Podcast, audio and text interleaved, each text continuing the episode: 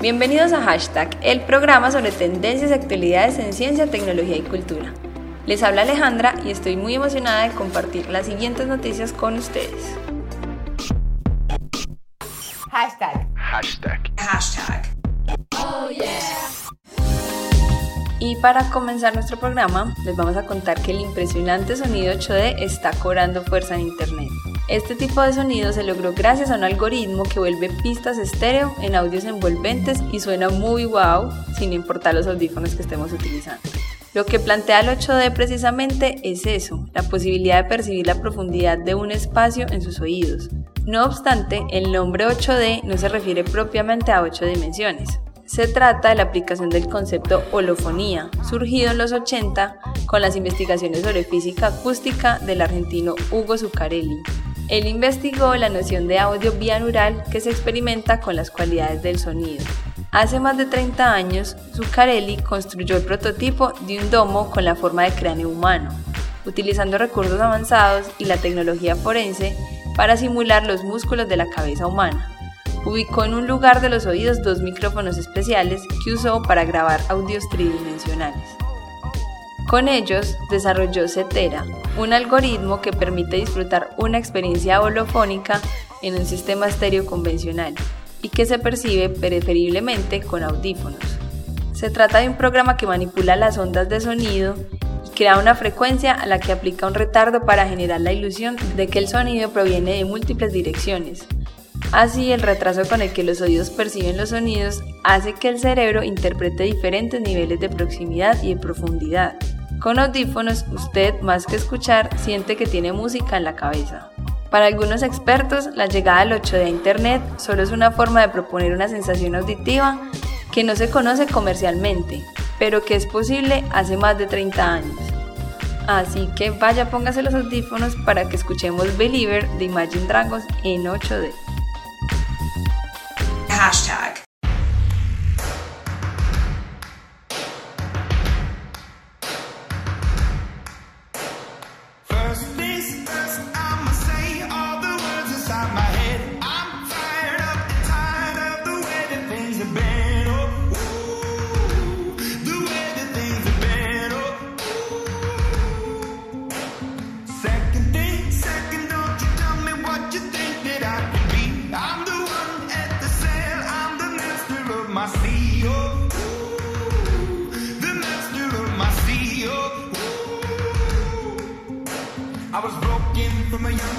My soak into the masses, writing my poems for the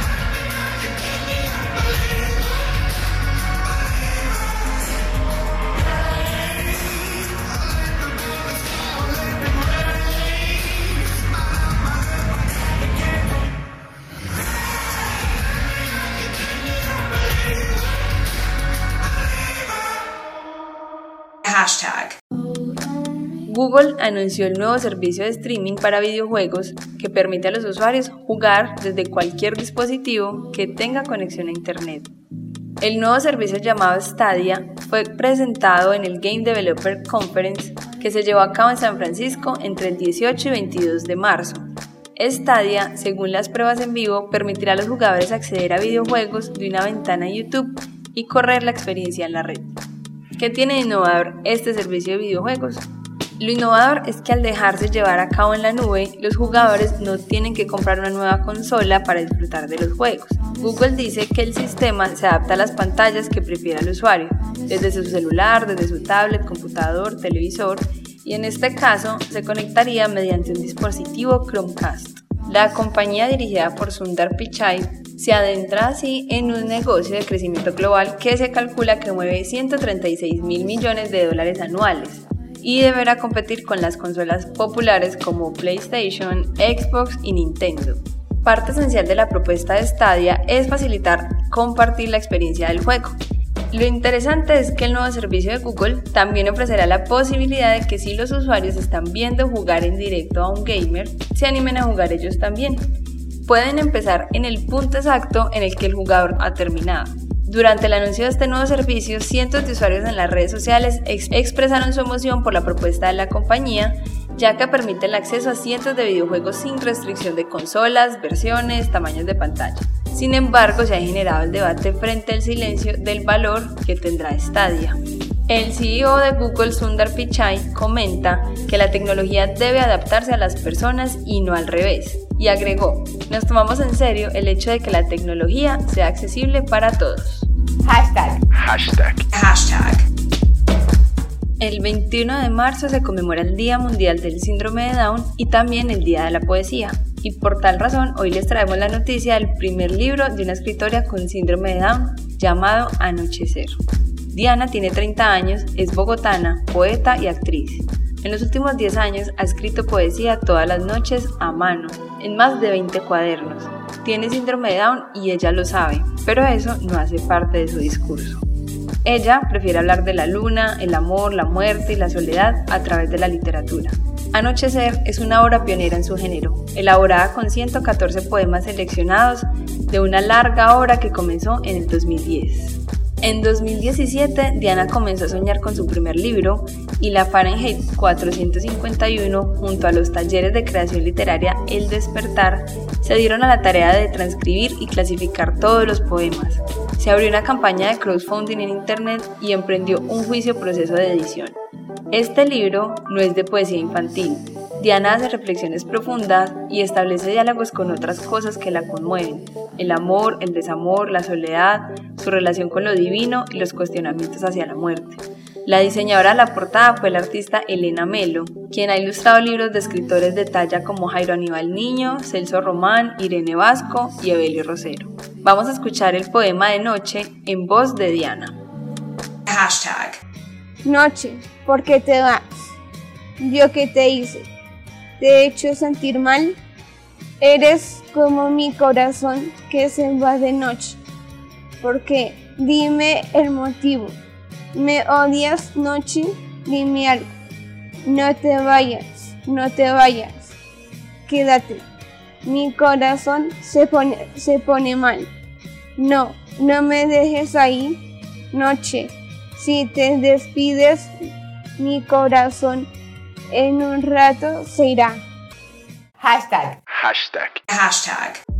Según cifras de Statista, una consultora alemana especializada en estadística, en 2017 los usuarios del mundo gastaron 135 minutos al día en las redes sociales.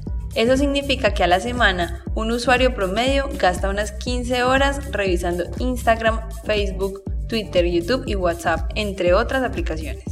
La promesa de estas redes desde su nacimiento ha sido similar un espacio para hacer que su voz se escuche, acortar las distancias, conectar con el mundo y descubrir nuevos lugares por visitar. En parte, esa idea se ha cumplido. Usted puede desatrasarse con su amiga del exterior, descubrir una banda sonora que le encante, conectarse con profesionales de su campo, pero no todo es color de rosa. Un estudio llamado La paradoja de la felicidad de John Bollen y otros autores planteaba en 2017 la posibilidad de que al comparar la popularidad propia con la de sus amigos, en algunos casos los usuarios se sienten insatisfechos. Se ha evidenciado que las redes sociales están asociadas con niveles elevados de soledad, ansiedad, disgustos e insatisfacción, según David Bonilla, sociólogo especialista en redes sociales y docente de la Universidad del Bosque. Y él afirma que más que felicidad, las redes sociales nos dan placer activan un mecanismo en nuestro cerebro asociado al placer. Las redes sociales nos dan información y acceso sin necesidad de una interacción social directa. Por ejemplo, enviar un mensaje y recibir una respuesta inmediata refuerza positivamente las conductas, pues se liberan neurotransmisores como la dopamina y la serotonina que dan satisfacción. Según el especialista, las redes sociales están diseñadas para ser vías de expresión aspiracional. Hoy en día es casi imposible desconectarnos completamente del mundo digital, pero sí podemos hacer uso más racional y saludable para todos, como podría ser aprender a cultivar la paciencia si alguien nos deja el mensaje con los chulitos azules. Recomendados hashtag. En el recomendado hashtag de hoy traemos una serie documental de Netflix y Vox llamada En pocas palabras en el cual se explican temas en los que quizás estamos poco informados o que apenas sabíamos que existen. Está en la lista de recomendados de muchas páginas por lo intrigante de las preguntas, por los temas que trata y porque maneja un lenguaje que es apto para todos los públicos, abordándolos desde la ciencia hasta la opinión pública y el cotidiano de la humanidad. Temas como por qué nos sirven las dietas, la monogamia y las relaciones, o por qué usamos el signo de admiración, entre otros. Actualmente solo está en audio en inglés y con subtítulos, sin embargo, les compartiremos un pedacito del tráiler oficial. We're living through a time of extraordinary change, but we often don't stop to ask the basic questions. It's important to understanding how did we as a planet come here? It's the search and understanding ourselves. What's the next big step for us? Today, anyone can buy cryptocurrency. A few signups, type in your credit card, and trade in your money for digital cash. Come. What is considered completely crazy and what is mainstream is constantly shifting. Hashtag. Hashtag. Hashtag. Luego de ser finalistas del primer Campeonato Mundial de Inteligencia Artificial AI Family Challenge, la familia boliviana Vega Hidalgo se prepara para presentar ante expertos de Silicon Valley un proyecto hecho con inteligencia artificial que ayuda a limpiar el lago Titicaca de las lentejas de agua. El lago Titicaca es el lago navegable más alto del mundo, compartido entre Bolivia y Perú. Este prototipo, que consiste en una especie de aspiradora casera, fue una de las seis mejores ideas en el campeonato, donde se presentaron alrededor de 7.500 propuestas. La idea inicial surgió de Jair Vega, un niño de 11 años que investigó que la lenteja de agua es una planta que hay en distintas fuentes como el lago Titicaca. No deja pasar oxígeno ni luz, lo que afecta la vida acuática. El niño junto a su hermano de 6 años y sus padres se pusieron manos a la obra para crear una aspiradora con materiales caseros que pueden identificar y observar esta planta. Para ello utilizaron una cámara que recopila datos e identifica la lenteja de agua a través de inteligencia artificial, un motor reciclado de juguetes de los niños, un frasco, botellas plásticas y un ordenador de placa reducida que ayuda al funcionamiento. Lo que comenzó como un sueño para la familia Vega Hidalgo es ahora una meta cumplida, que lograron juntos después de aprender por un año inteligencia artificial a través del programa Curiosity Machine, impulsado por la organización estadounidense sin ánimos de lucro Iris Decent, que es coordinadora en su país de Bolivia por Tech Hub. La familia continuará trabajando para mejorar y perfeccionar su idea con la guía de Bolivia Tech Hub, un espacio colaborativo de proyectos de tecnología en el país que promueve diversos cursos para niños y adultos. Esto es todo por hoy en hashtag. Nos vemos en el próximo programa. Chao.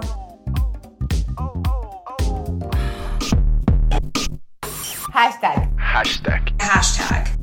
Oh, yeah.